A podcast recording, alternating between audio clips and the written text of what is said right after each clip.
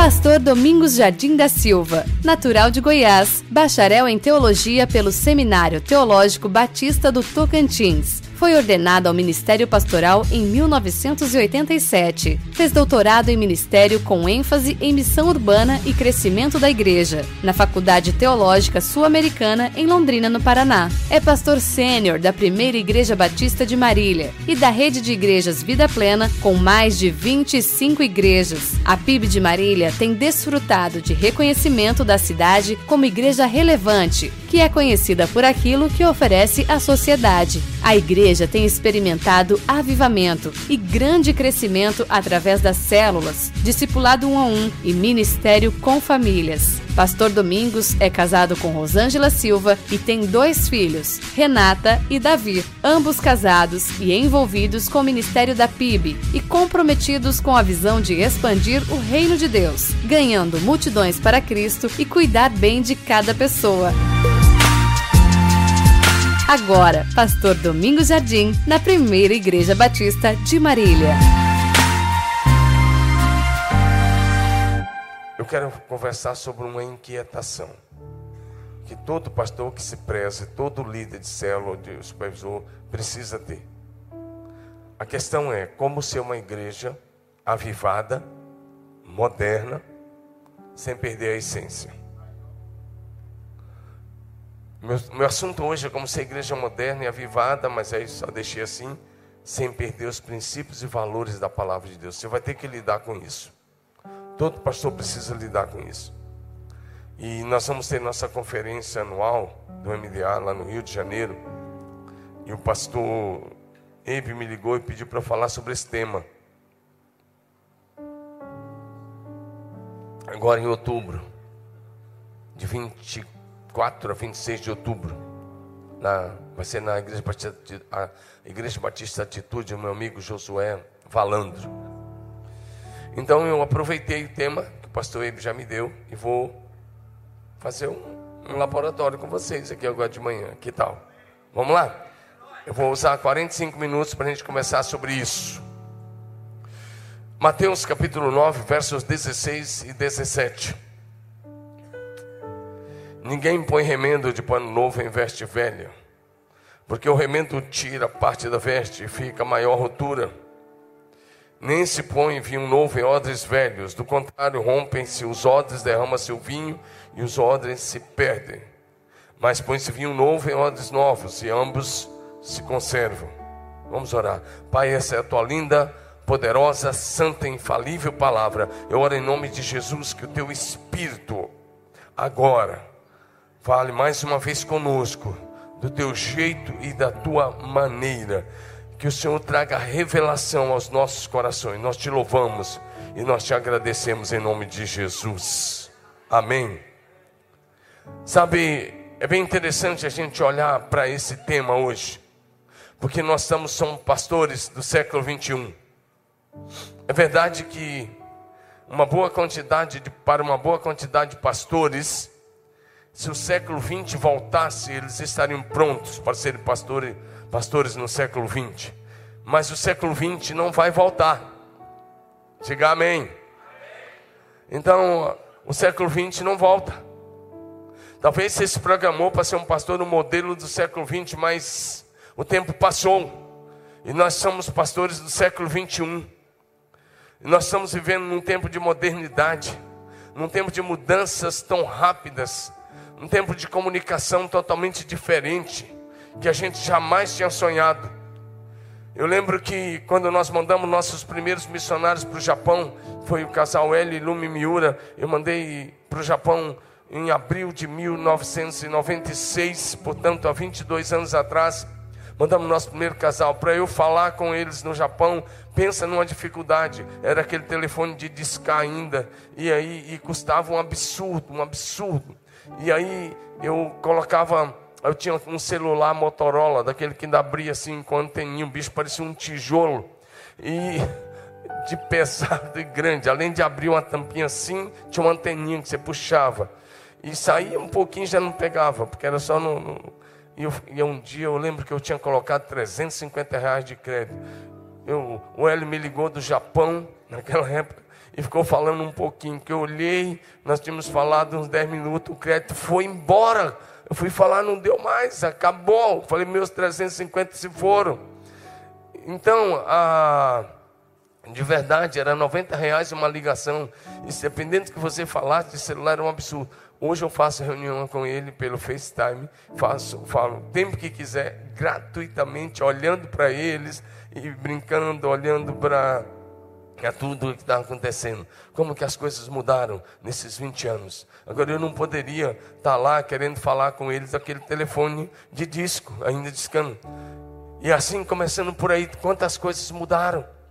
E o pastor precisa se reciclar e olhar para isso, para ser um pastor nesse tempo da modernidade, sem perder aqueles princípios e sem perder a essência do Evangelho.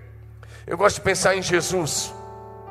A Bíblia diz em Gálatas 4, 4 que Deus enviou Jesus na plenitude dos tempos.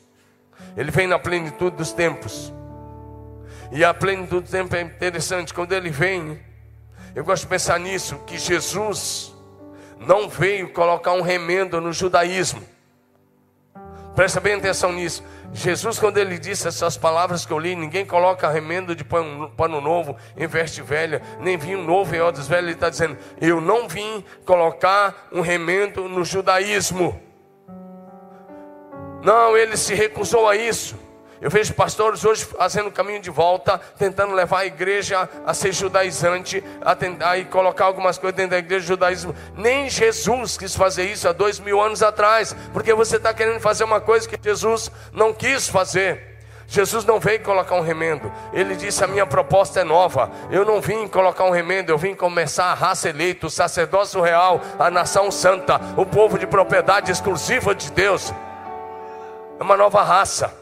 Lá no início, Deus criou a raça humana do pó da terra. Agora, Jesus pega e do homem que existe, caído, da raça adâmica, e chama um povo para fora. E começa a raça eleita, o sacerdócio real, a nação santa, a igreja do Senhor Jesus. Jesus diz: não há um remendo no judaísmo, é a raça eleita. Amém? É a igreja, a eclesia. Diga amém. O nosso grande desafio, então, como pastores e líderes desse tempo, é como ser a igreja de Jesus Cristo na pós-modernidade. No mundo de grande avanço tecnológico, científico, no mundo das mídias digitais, sociais, no mundo de transformações quase que diárias, nos mais, nas mais, nos mais diferentes segmentos da sociedade. Como a igreja dessa geração, como igreja dessa geração, nós temos o grande desafio de ser uma igreja avivada, de ser uma igreja moderna, de ser uma igreja, presta atenção, contextualizada, tem que contextualizar a mensagem, sem comprometer a mensagem, tem que ser igreja relevante, temos que ser igreja acolhedora, temos que ser igreja amorosa, igreja alegre. Eu gosto de uma expressão, temos que ser igreja irresistível. Como ser uma igreja irresistível ao visitante que chega, e ao mesmo tempo ser espiritual, sem perder, repito mais uma vez, os princípios da palavra de Deus. Esse desafio que está diante de nós. Porque querer ser uma igreja cool, querer ser uma igreja legal, querer ser uma igreja que todo mundo, inclusiva, que você aceita como está e não muda nada, está todo mundo fazendo. Eu conheço gente que, que foi, teve uma boa formação e hoje tem uma linha aí que misericórdia. Misericórdia, a linha que alguns assumiram. E aí outra coisa, como ser igreja no meio da, de tudo isso e no meio de uma geração é, que vai se tornando cada vez mais com a verdade, que relativiza a verdade, que cada um quer ter seu mundo. Deixa eu começar lembrando uma coisa que todo mundo sabe. A Kodak, por muitos anos, foi a maior empresa de fotografia e de papéis fotográficos do mundo. Ela detinha 70% dos papéis fotográficos do mundo. E ela mesma teve, é, foi uma das empresas que teve contato logo cedo com a, as máquinas digitais, mas elas não a Kodak não acreditou. E veio a máquina digital. E aí o que aconteceu? Depois veio o celular. E aí a Kodak faliu. E está cheio de coisa. Uh, eu vejo um bocado de gente que insiste com coisa que não dá mais. Aqui na igreja eu tenho um membro que ainda tem uma locadora. Eu não sei como, ele tem uma locadora. Eu acho que deve ser uma das últimas do Brasil. Eu, eu, a gente, o David já falou com ele várias vezes, nosso amigo, muito querido, muito amado, família linda, maravilhosa. Uh, ele está garantido, porque a esposa dele tem cinco óticas, então, pelo menos pelas óticas, está garantido. Mas a gente tem que ter muito cuidado, porque tem coisa que já era. Onde está o disco de vinil? Onde está o CD? Onde está o CD? Ninguém usa mais, acabou o CD. Onde estão essas coisas? E aí, como é que você vai ser igreja no meio de tudo isso, sendo relevante, sem perder a essência e o princípio? Tem tanta coisa acontecendo. Eu participo de um grupo e a gente com, ah, fica sabendo de tantas coisas, mas, por exemplo, a, a Holanda, a Holanda é um país que nós estamos apoiando a abertura de uma igreja. O meu casal que estava na Holanda, estou falando, está chegando ali, ó, o Sérgio e a Lúcia. Estão lá, chegaram ontem da Holanda. Nós estamos apoiando a abertura de uma igreja lá com o pastor Enzo, um, um italiano abrindo uma igreja em Amsterdã. E nosso grupo estava lá, até chegaram ontem. Agora, presta atenção: a Holanda votou que a partir de 2028 não terá mais carros movidos a combustível fósseis.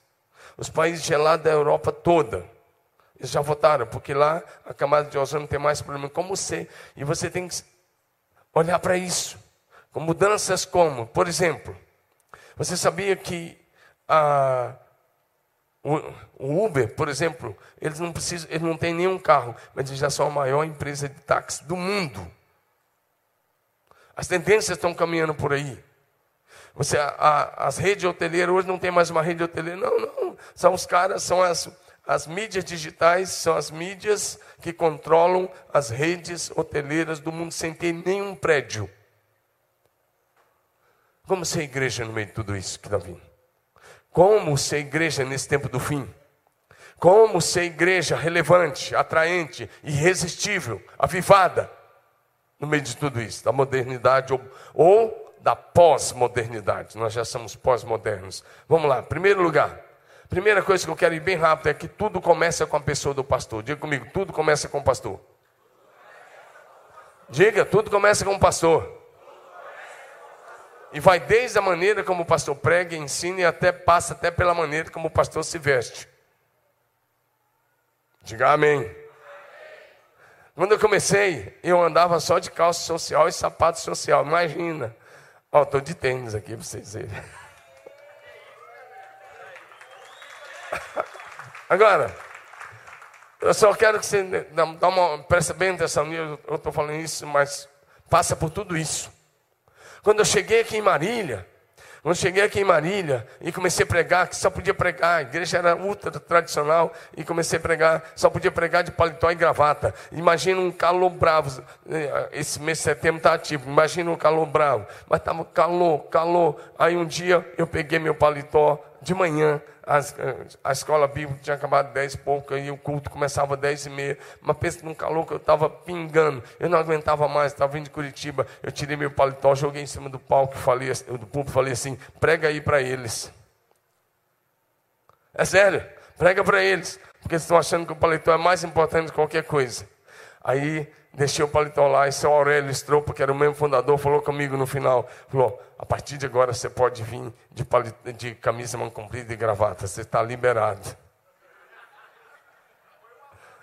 Foi um grande avanço que aquele mesmo falou comigo. Agora, presta atenção, eu estou dizendo num ponto. Tudo começa com a, com a, cabeça do pastor. Primeiro, o pastor precisa ter vida de oração profunda. Claro, ao, princípio da oração é inegociável, porque você está na pós-modernidade, você não pode confiar nas mídias eletrônicas e, e trocar a oração por isso. A oração continua sendo a chave para a vida do pastor. Um pastor sem vida de oração, ele não vai ter ministério relevante em lugar nenhum. Então a vida de oração primeiro vai dizer onde que você vai chegar.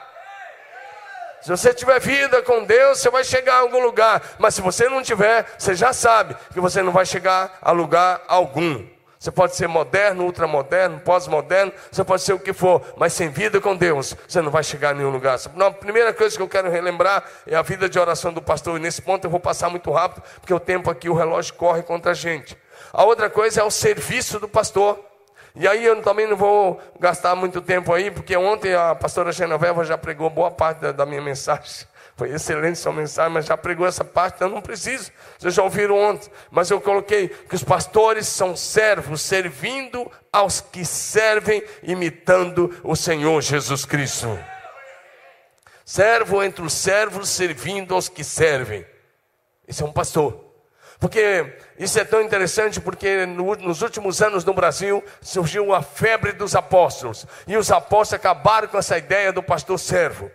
Com todo respeito, se você é um apóstolo ou amigo de um apóstolo, os apóstolos começaram a, a mudar todo o contexto de um pastor servo. O contexto do apóstolo é: me sirvam. E aí tem sapato de apóstolo, tem cinto de apóstolo, tem roupa de apóstolo, e o cara está lá como se ele fosse o dono da igreja e o rebanho todo, como pessoas estão ali para servi-lo. Esse modelo, eu acredito que ele deve ter copiado do diabo, porque de Jesus, Jesus disse: O filho do homem não veio para ser servido, mas para servir e dar sua vida em resgate de muitos. Nós precisamos voltar ao modelo do pastor servo. Diga amém. Ah, eu já fui chamado aqui de eletricista, de motorista, de pedreiro. O Israel Salazar, cadê? Ah, está ali. Esse cara aí, ó. Você foi o primeiro. Pedreiro. Ele chegou aqui a primeira vez para fazer o louvor. E eu que tinha feito contato com o cara, tá tudo certo. Aí, mas ele não sabia, no telefone, não foi FaceTime. Aí ele estava aqui afinando o som e eu estava passando aqui, eu ando sempre de blusa assim, de, de, de tipo de, de camiseta, de, de, blusa. E eu estava com a camiseta assim meio surrada, uma calça jeans meio surradinho, um sapatênis também meio surradinho. Ele olhou para mim e falou assim, ainda falou senhorzinho. Senhor. Faltou falar assim, assim. Que hora começa o culto? Eu virei para ele e falei, sete horas. E fui embora. Ele pensou assim: ah, eu estava pegando uma escada ali com alguém. Ele falou, ele pensou assim: deve ser o pedreiro. O pedreiro da igreja, o, eletricista. ah, não, não, não. Canta, canta, canta. É, é que ele esquece alguns detalhes. Eu cheguei, estava afinando. E aqui ainda tinha os painéis, que era projeção. Alguém veio aqui quando era projeção ainda?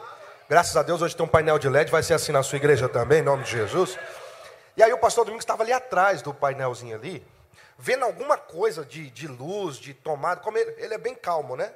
Você percebeu? Durante o culto ele fica bem calmo. E aí eu finei, eu olhei, falei, cara, deve ser o diácono. Senhor, tudo bem?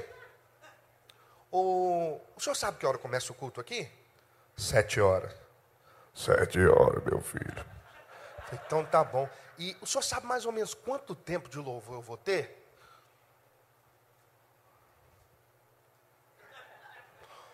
Uns 30 minutos. Então tá bom, muito obrigado. Aí saiu, olhei a calça dele, Pierre, aquela Pierre Cardin, encardidinha, né? Aquela. Por isso que eu elogio, quando ele vem com um sapato bonito, tem que elogiar. Aqui, não, mas aquele sapato não fala português, eu tenho certeza, não fala português. Esse aqui fala. Aí eu falei, rapaz, deve, deve, eu falei, o diácono deve ter trabalhado hoje o dia inteiro, bateu massa, né? Essa cabecinha meio redondinha ele com certeza tá, né, chegou agora para servir o Senhor. Coisa bonita, glória a Deus. Né?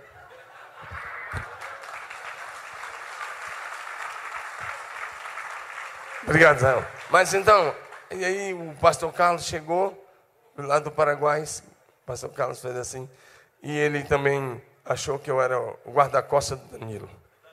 Que eu estava perto do Danilo com as mãos assim.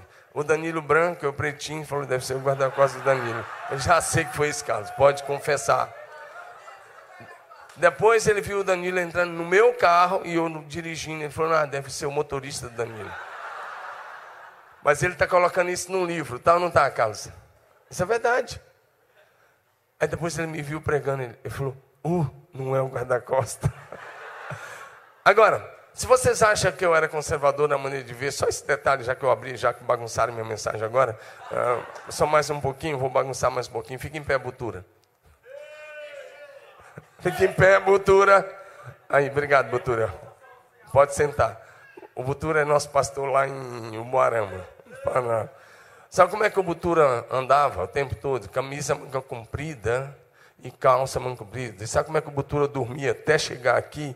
De que manga comprida aqui e aqui por dentro, abotoada até o pescoço.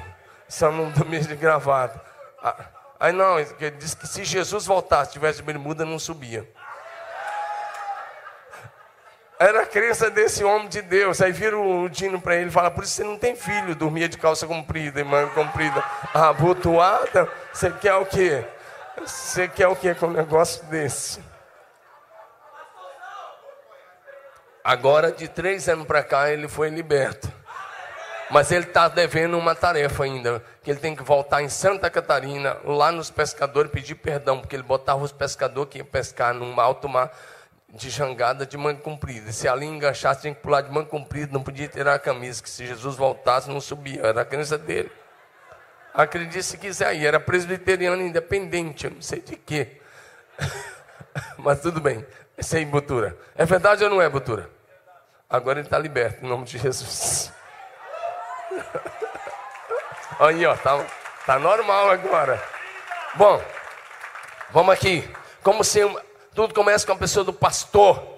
E eu estava falando do pastor servo. E eu estava falando que esses títulos, esses títulos acabaram com essa ideia do pastor servo. E se a gente quer voltar à essência do evangelho, começa pela vida do pastor. E o pastor precisa ser um servo entre os servos, servindo aos que servem.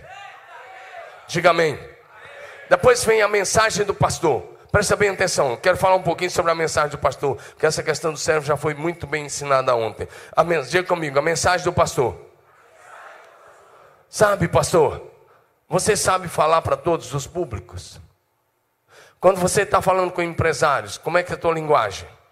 No mundo corporativo. Se você estiver falando com políticos, como é que é a tua mensagem? Se você estiver falando com pessoas bem simples, como é que é o teu linguajar? Vamos olhar para 1 Coríntios, capítulo 9, versos 19 a 23. Paulo diz: Porque sendo livre de todos, fiz-me escravo de todos, a fim de ganhar o maior número possível. De ganhar o maior número possível.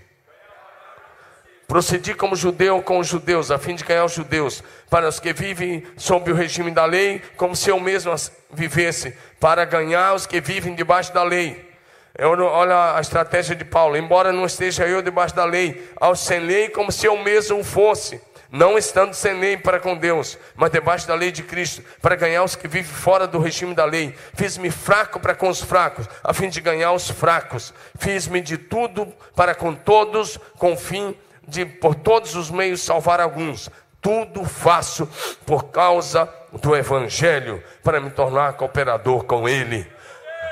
É bem interessante você olhar que Paulo era eclético. Eu quero só lembrar algumas coisas.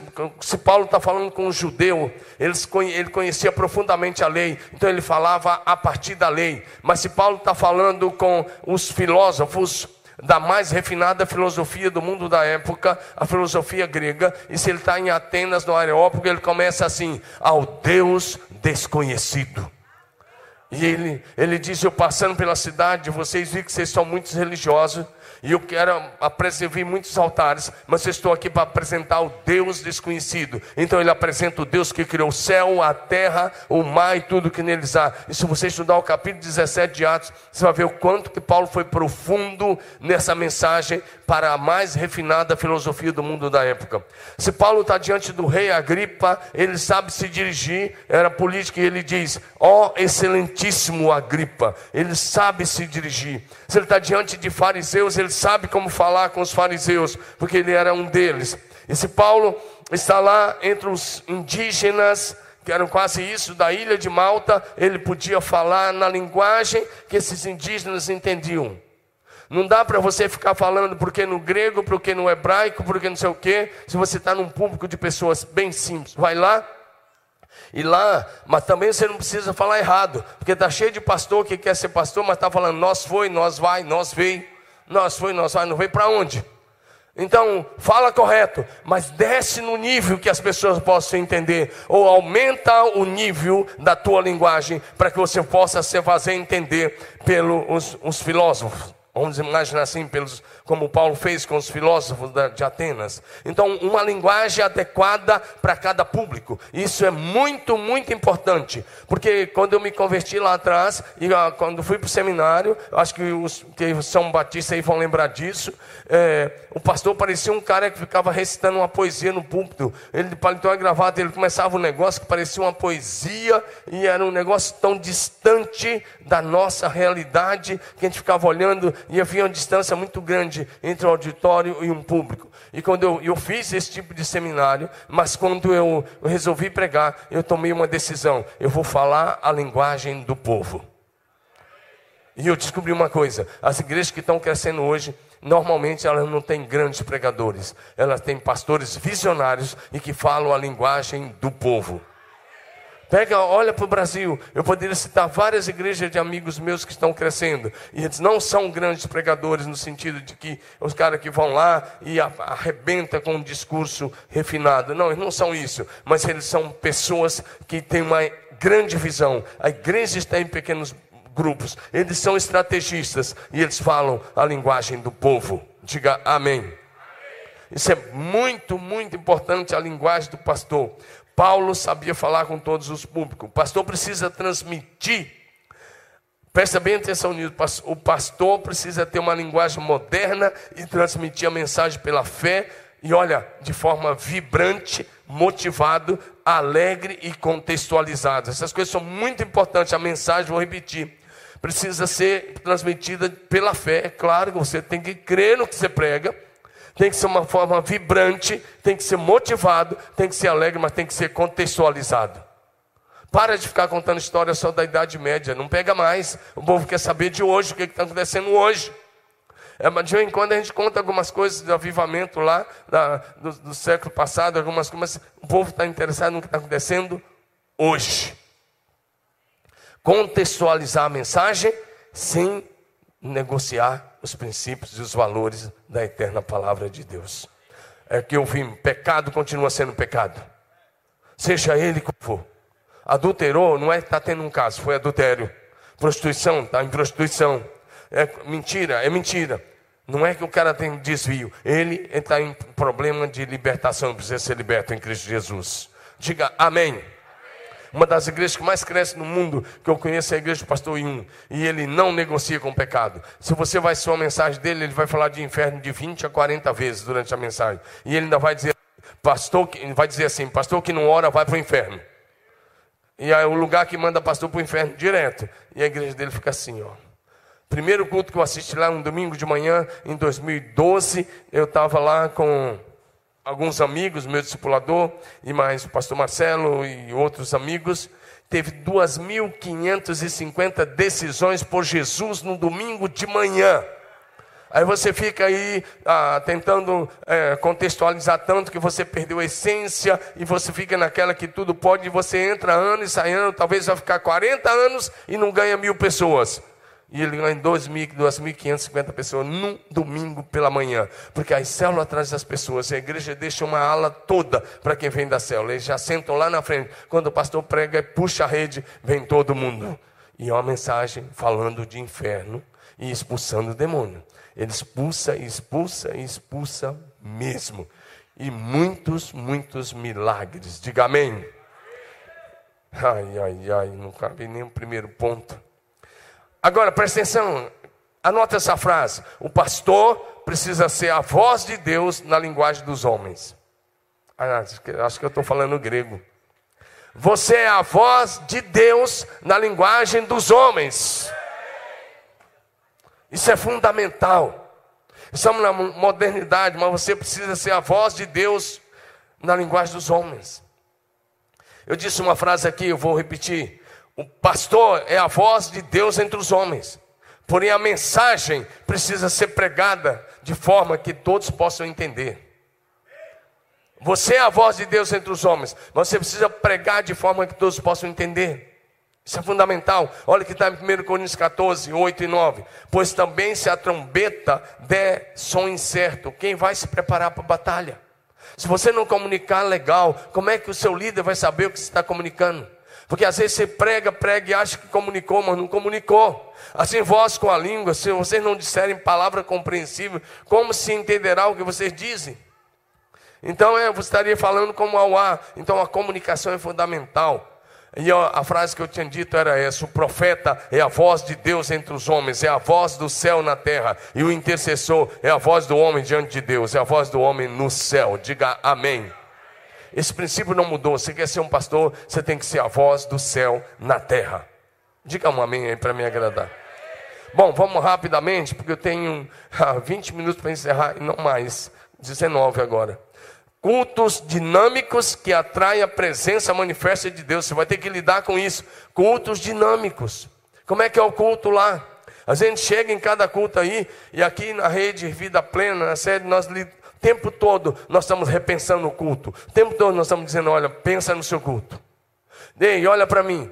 O objetivo do culto nunca foi horizontal. Nós não fazemos culto por causa do horizontal, nós fazemos culto por causa do vertical. Culto é vertical, culto é diante do trono, culto é para Ele, é para a glória dele. A gente tem que acabar com essa ideia de que o cara vem para o culto porque ele gosta do artista que vai estar cantando, ele vem para o culto porque ele quer receber alguma coisa.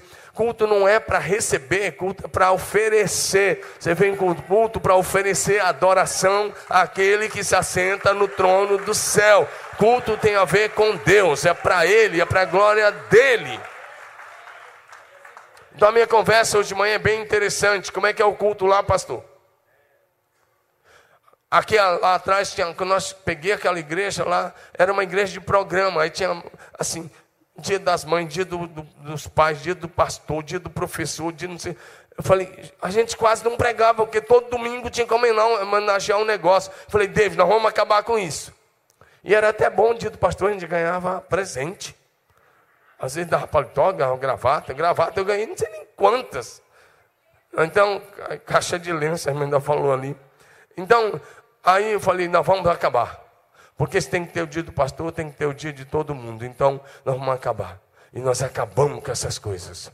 E nós começamos a dizer, antes do diante do trono aparecer, nós começamos a dizer, culto é diante do trono, é diante do trono, é diante do trono. Diga um amém, meu irmão. Agora, se você prega só porque é domingo, agora, presta atenção no que eu vou dizer agora. O tempo não vai permitir discorrer isso, mas eu vou mencionar. O maior problema de uma igreja, pastorzão está aqui, pastora, o maior problema de, de uma igreja é quando ela perde a presença manifesta de Deus em seus cultos. Seu maior problema não é ter um novo modelo de culto. Seu maior problema não. Seu maior problema não é que os líderes não estão colaborando. Seu maior problema, pastor, é se a presença manifesta de Deus não estiver no seu culto. E eu quero dizer uma coisa: é o que eu mais vejo pelo Brasil. Eu ando pelo Brasil, eu prego em tantos lugares. Já preguei do Amazonas, de Manaus a Porto Alegre. E às vezes a gente chega no culto, tanto lá quanto lá no outro lado, e de repente eu olho e o louvor está acontecendo, e está tudo acontecendo, mas Deus não está lá. E é difícil pregar. Meus pastores sabem disso. E às vezes eu estou com a Rosângela, de repente eu levo um cutucão na costela, já fica roxo aqui. Né? Às vezes, aqui. Tum! Ela, ela faz assim. Tum! E ela fala: Deus não está aqui. E aí, vai pregar para uma pedreira dessa. Porque aí esse é o maior de todos os problemas. Seu problema não é modelo, seu problema é presença de Deus. Porque se a presença de Deus está lá, ele vai atrair as pessoas. Vai ter milagres. Porque se o Senhor estiver na casa, vai ter milagre. Se Senhor estiver presente, o culto vai ser relevante. Ontem à noite nós conversávamos que em alguns momentos de culto aqui, tínhamos vários momentos dessas visitações em que a glória do Senhor se manifesta. E que Deus abriu a visão de muita gente para mostrar o que estava acontecendo, para ver o mundo espiritual. A Lena está lá na loja, mas se você perguntar para ela, depois pede para ela te contar uma das visitações que os anjos levaram ela até o paraíso. Em um dos cultos aqui o ano passado. Ela ficou caída aí, o corpo dela ficou aí até 11 da noite, mas depois levou, né? Aqui nós temos uma situação, às vezes as pessoas entram andando e saem de cadeira de roda. Não é que saiu aleijada, não, é porque não consegue andar para sair. Quando essas coisas acontecem. Teve dia do Israel começar a dirigir o louvor, e na segunda música a gente olhar, as pessoas estão caindo por todo o auditório. Terceira música, ninguém estava impondo a mão, ninguém estava orando, mas a presença de Deus estava ali. E tem dia que eles mesmos caem aqui. Teve um dia que estava aqui, de repente eu olhei para o palco, cadê? O baterista tinha caído, o, outro, o cara do violão estava encostado ali, travado que nem uma lagartixa, e os outros caídos aqui. Então o que acontece? Aí você vai falar assim: não, isso não é batista, pastor. Não, não, não estou preocupado com isso. Mas nem um pouco, eu nem vou dormir por isso. Nós estamos preocupados é que a presença manifesta esteja aqui o tempo não permite, mas eu poderia te contar vários milagres que aconteceram. Cura de câncer domingo de manhã, cura de câncer das pessoas só pela presença manifesta de Deus. Eu estou falando de câncer do cérebro, eu estou falando de câncer do fígado, eu estou falando de, de leucemia, eu estou falando de uma série de coisas que acontecer só sem gente botar a mão aqui. Ano passado isso aconteceu várias vezes, esse ano já tem acontecido. Sabe por quê? Pela presença manifesta de Deus. E, aqui, e a minha luta com os pastores é assim, e com os músicos é assim. Às vezes eu falo, eu falo assim é, para os músicos: hoje vocês cantaram. E eles sabem que se eu falar vocês cantaram, eles vão estar entendendo que não houve adoração. Agora, se eu falar hoje vocês adoraram, em espírito e em verdade, a bola está cheia. Ah, eu, eu tinha dito que a Lena estava lá fora. Fica em pé, Lena. Essa moça bonita aí, de vermelho, esposa do David. Pode perguntar para ela. Então, presta bem atenção. Pastor, membro de igreja está aqui, quando você for para o culto, a sua expectativa não é como vai ser o louvor, a sua expectativa não é quem vai cantar, a sua expectativa não é quem vai pregar, a sua expectativa deve ser o que que o papai vai fazer hoje no meio da igreja, o que que o Espírito Santo vai revelar, qual vai ser a manifestação do Espírito, como vai acontecer a manifestação do Espírito. Chega de culto técnico, chega de culto teórico, chega de culto, ah, ah, pastor, pastor, mas é que assim, Jesus disse: quando tiver dois ou três no meio de, reunido em nome dele, ele vai estar lá. Sabe o que isso significa? A onipresença de Deus cobre o céu e a terra. Se você estiver no supersônico, você está diante da onipresença. Se você estiver no submarino, você está diante da onipresença. Porque a onipresença dele cobre o céu e a terra. O problema é que a maioria dos cultos estão apenas diante da onipresença. E eu estou falando de presença manifesta no meio da igreja. Estude os cultos da igreja de Atos, porque em todos os cultos tinha presença manifesta. Essa é a razão porque tinha salvação, tinha cura e tinha milagres extraordinários. Restaure a presença manifesta no meio da igreja e o céu vão se manifestar na terra em cada culto. Culto é para atrair o céu para a terra. Nosso destino é o céu, mas enquanto esse dia não chega, a nossa missão é trazer o céu para a terra. E aí eu não vou poder me deter, mas o Velho Testamento termina mostrando Deus expulso do templo. Depois você estuda Lucas 3, de 1 ah, em diante, e você vai ver, dá o nome dos imperadores romanos, dá o nome dos governadores da região de Israel, e vai dizer assim: e apareceu João Batista pregando no deserto. Ah, mas onde é que está dizendo isso? Porque João Batista teve que pregar no deserto? Simples assim, porque não tinha espaço para Deus falar no templo. No templo tinha dois sacerdotes, Anás e Caifás estava poluído, já tinha nepotismo, o sogro nomeou o genro. E sabe o que acontece? Tinha sacerdote, já estava com pé, tinha tanto sacerdote que para entrar era no sorteio. O cara servia pelo sorteio. É só você olhar que Zacarias foi sorteado para entrar. E aí tinha muito sacerdote, tinha muito levita, tinha sacrifício todos os dias, tinha incenso, mas não tinha presença manifesta de Deus. Foi assim que o Velho Testamento terminou. Por isso, quem quisesse a presença de Deus tinha que deixar a cidade e ir para o calor do deserto, ou para o frio do deserto, depende da época do ano, andar 20 quilômetros, 24, às vezes 30 quilômetros, para ouvir um rapaz, filho de sacerdote, da tribo de Levi, da linhagem direto de Arão, João Batista. O pai e a mãe eram da linhagem de Arão, e de, direto, da, da tribo de Levi, e linhagem direto de Arão. E ele, mas Jesus, Deus ironizou com João Batista. O sacerdote comia carne de primeira, você sabe disso. O sacerdote morava numa casa excelente. O sacerdote vestia uma roupa fantástica de linho fino da época. O sacerdote usava uma mitra. O sacerdote usava uma estola. Ele era cheio de indumentária. Mas de que adianta você ter indumentária e não ter presença de Deus?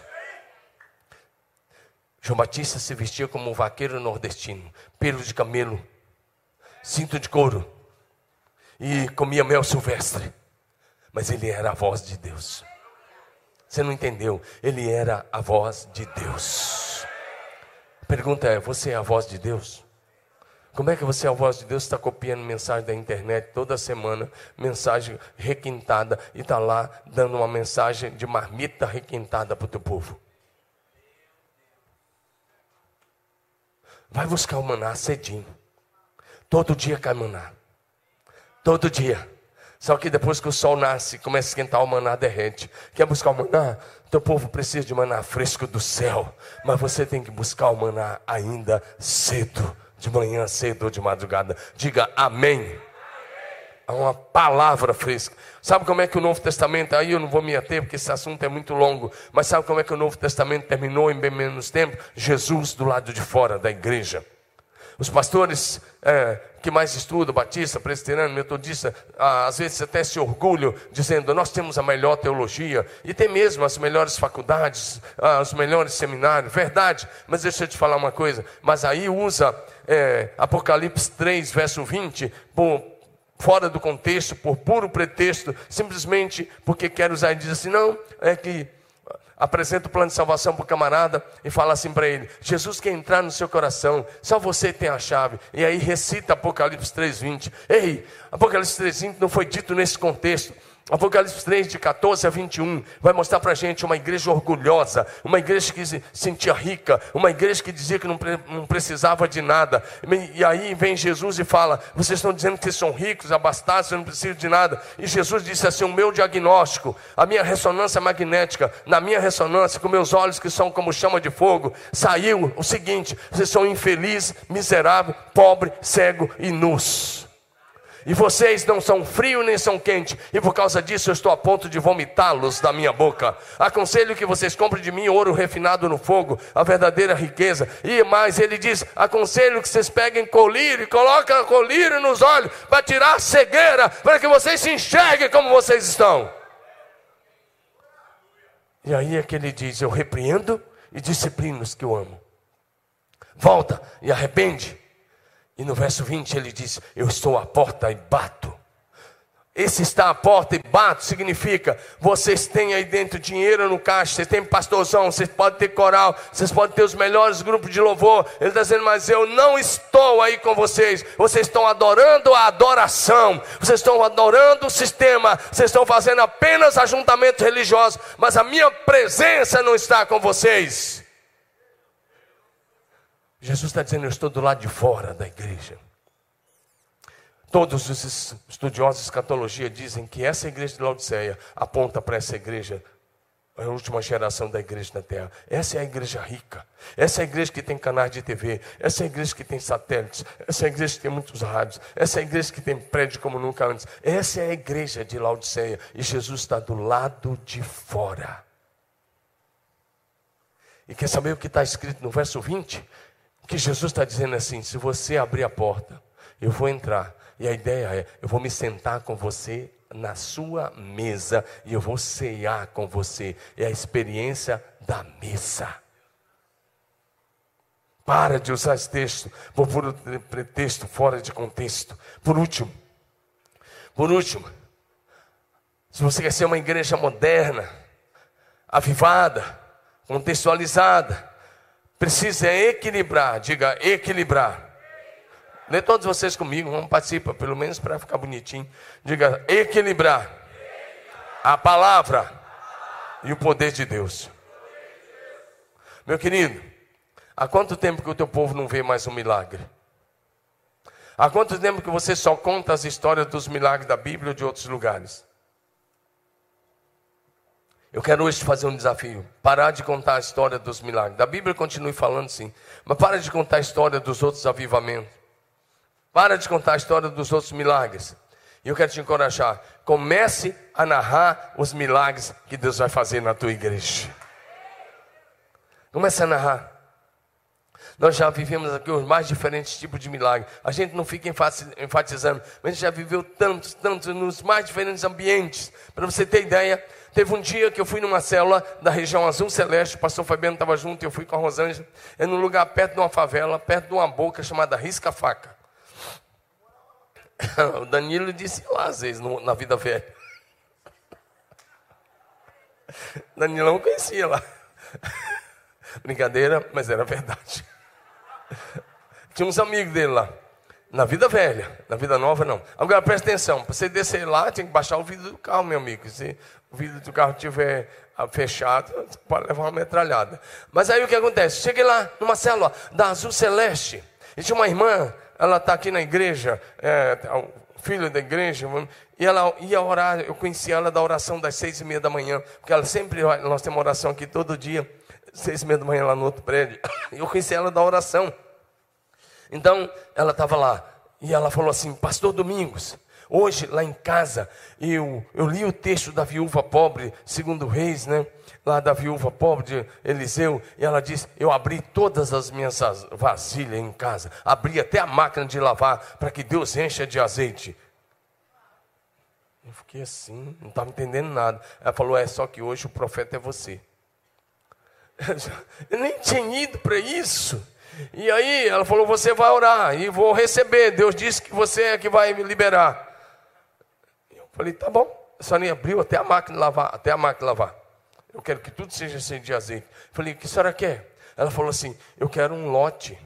Eu quero um lote. Eu, eu quero construir uma casa de 70 metros quadrados. É qual é seu sonho? Uma casa de 70 metros quadrados. Quero comprar um lote de meio terreno, aqueles de 5 por 25, e construir uma casa de 70 metros quadrados. Eu lembro bem que ela falou 70 metros. Aí eu, aí eu mexi de fé. Eu falei, bom, já que ela está achando que eu sou como Eliseu, então eu sou. Ué.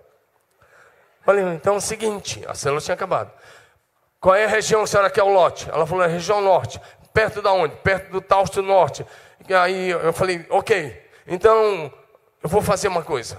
E orei com ela. Falei, aponta sua mão para lá. Eu apontei, e você vai comprar um, uma casa na rua do Tausto Norte. Vai ser assim, vai comprar um terreno. E você vai. Eu vou encerrar em cinco minutos, tá, Denise? É, presta bem atenção. Você vai comprar um terreno, e aí o que vai acontecer? Você vai construir uma grande casa.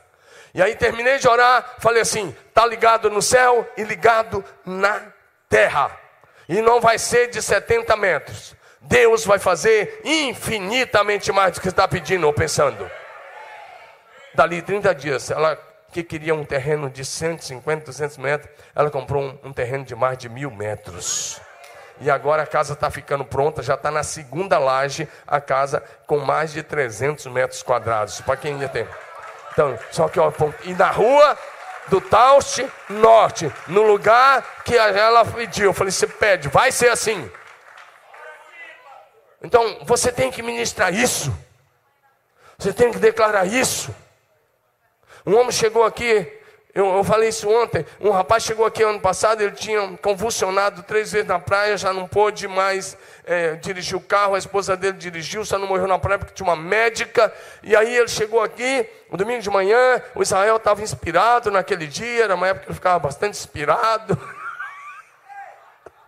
Ele está ali, por isso que eu estou mexendo com ele. Aí a equipe do louvor estava inspirada. Pensa no louvor, aquele dia foi adoração mesmo diante do trono. E o céu veio, e a presença manifesta veio. E eu pensei que eu ia pregar o sermão todo, eu tinha preparado um sermão, preguei ele uma única vez.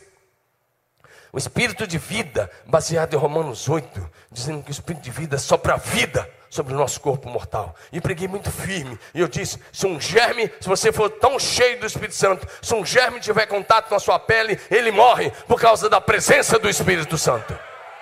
Era assim que John Lake cria. Você quer estude sobre John Lake, um cara fantástico, como ele se moveu nessa questão de cura. E aí eu falei, é isso. Eu estava no meio do segundo ponto, que eu olhei para frente, não tinha mais vaga aqui. E o dono estava aqui ajoelhado. Era o rapaz que estava com, aquele que eu citei da locadora. Ele estava com câncer no cérebro na região primária de 5 centímetros de comprimento, e um médico da igreja, é, radiologista, tinha conversado comigo no sábado, falando, pastor, a situação é muito grave, esse câncer é muito agressivo, se operar vai se espalhar, ou ele morre ou ele vai ficar vegetando. E, e ele disse, a durabilidade é muito pouca. Mas quando eu olhei, o Odano estava aqui, ele tinha vindo no culto naquela manhã, desde que ele tinha convulsionado, ele não tinha vindo mais. Mas naquela manhã ele estava ali, onde está a Adriana, por ali, fazendo. Ele se levantou quando eu comecei a pregar, se ajoelhou aqui. Tinha uma garotinha com câncer no cérebro ali também, Maria Clara. Tinha uma senhora com câncer no fígado. Tinha umas pessoas. Nós chamamos a Maria Clara aqui para cima do palco. A Rosângela orou por ela, ela foi curada na hora. E eu parei a mensagem, que não tinha mais o que fazer. O povo já tinha respondido. Você ia fazer o quê? O pessoal veio para frente, atrapalhou o sermão, nem sabe esperar terminar, né? Mas o pessoal aqui, assim, se você começar a pregar e Deus falar, eles já respondem. Estava lotado, não tinha mais o que fazer. Eu estava no meio do segundo ponto. Parei e comecei a orar. No meio da oração, o Odone se levanta e começa a correr e botar a mão nas pessoas. Tinha umas 200 pessoas já nessa hora. Ele botando a mão e ministrando a cura. Daquele dia em diante, se alguém falasse assim, Odone, eu vou orar por você. Ele era bem firme. Parecia que era grosso, mas era firme. Não, por mim não. A não ser que você queira agradecer a Deus. Porque eu já fui curado em nome de Jesus. E o Odone está aí curado para a glória de Deus. Deus curou várias pessoas, várias pessoas, várias pessoas. Eu poderia ficar a manhã toda te contando o que Deus tem feito e o que Deus faz nas células. Quantos milagres nas células, milagres criativos, milagres tremendos, maravilhosos, como Deus faz. Cada milagre. Às vezes um membro de uma célula sofre um acidente, a célula vai para a porta do hospital e fica lá clamando até que o milagre acontece. Por que, que eu estou falando sobre isso? Porque nesse ponto eu quero dizer uma coisa a você. Você só vai ser igreja moderna e contextualizada sem perder os princípios da palavra de Deus se você pregar aos olhos e aos ouvidos das pessoas. As pessoas precisam ouvir a mensagem, mas as pessoas precisam ver os sinais. E esse é o problema dessa igreja, desse século 21, igreja de um modo geral. Ela ensina bem, ela prega bem, comunicamos bem, mas as pessoas não veem mais. E aí o membro fica no banco pensando: quando é que esse pastor vai viver o que ele prega? Esse cara aqui estava tomando morfina, 90 dias sem dormir direito, com dor, dor, dor. E a gente faz um culto aqui, um culto rápido que a gente faz de vez em quando. É um culto bem rápido, começa às 10 da manhã vai até às 10 da noite, sem parar. 12 horas de oração, adoração, e ele se ajoelhou aqui, e ele teve uma visão de Jesus andando na igreja, e ele começou a gritar que nem um cego de Jericó: Jesus, Jesus! Faz, faz um ensaio, como é que você fez aí? Não vou te dar o microfone. É, em, você tem dois segundos para levantar e fazer como é que você fez naquele dia. E gritou umas quatro vezes. Aconteceu?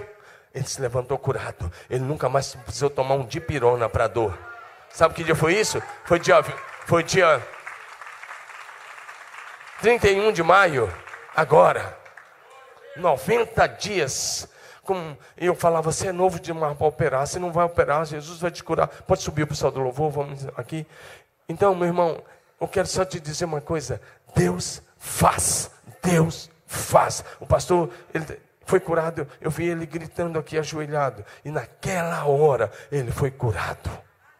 Estava tomando morfina todos os dias. Sabe o que é isso? É o poder de Deus eu vou só concluir dizendo: todo o sucesso de Jesus, que é, se é que você pode falar assim, é que enquanto ele pregava, enquanto ele ensinava, tinha um morto, ele ressuscitava, tinha um demoniado, ele expulsava, tinha um leproso, ele curava, ele ia juntando. Se você estuda Lucas 18, é, Lucas, eu esqueci, só pegar esse texto, é bem interessante.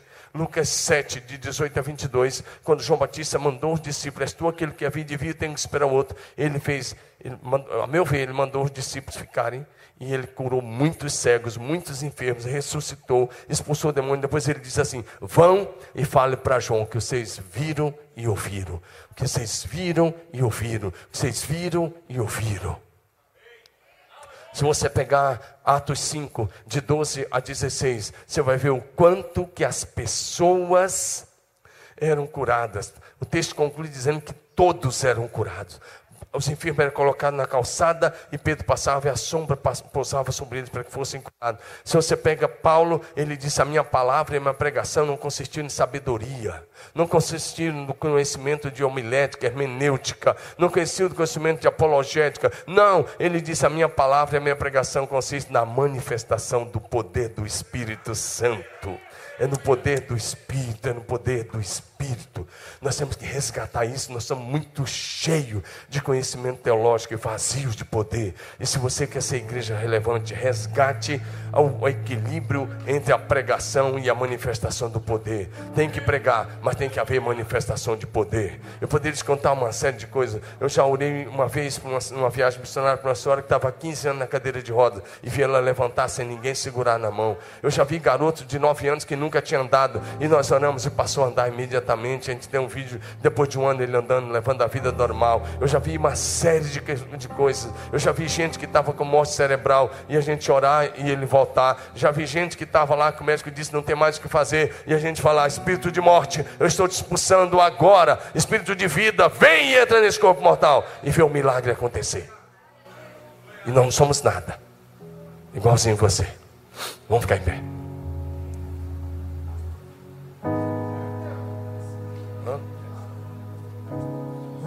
Fabiano, vem aqui. Como é que é seu nome? Pastor Carlos Alberto lá do Recife, né? Ele está dizendo que ele está com câncer, que ele fez um transplante, mas o câncer voltou. Eu quero convidar mais alguns pastores que creem que venham aqui orar com ele enquanto oramos aqui. E vamos repreender esse câncer em nome de Jesus. Vamos ver um milagre acontecer aqui agora de manhã. Bora. Estende sua mão, irmão. Começa a orar.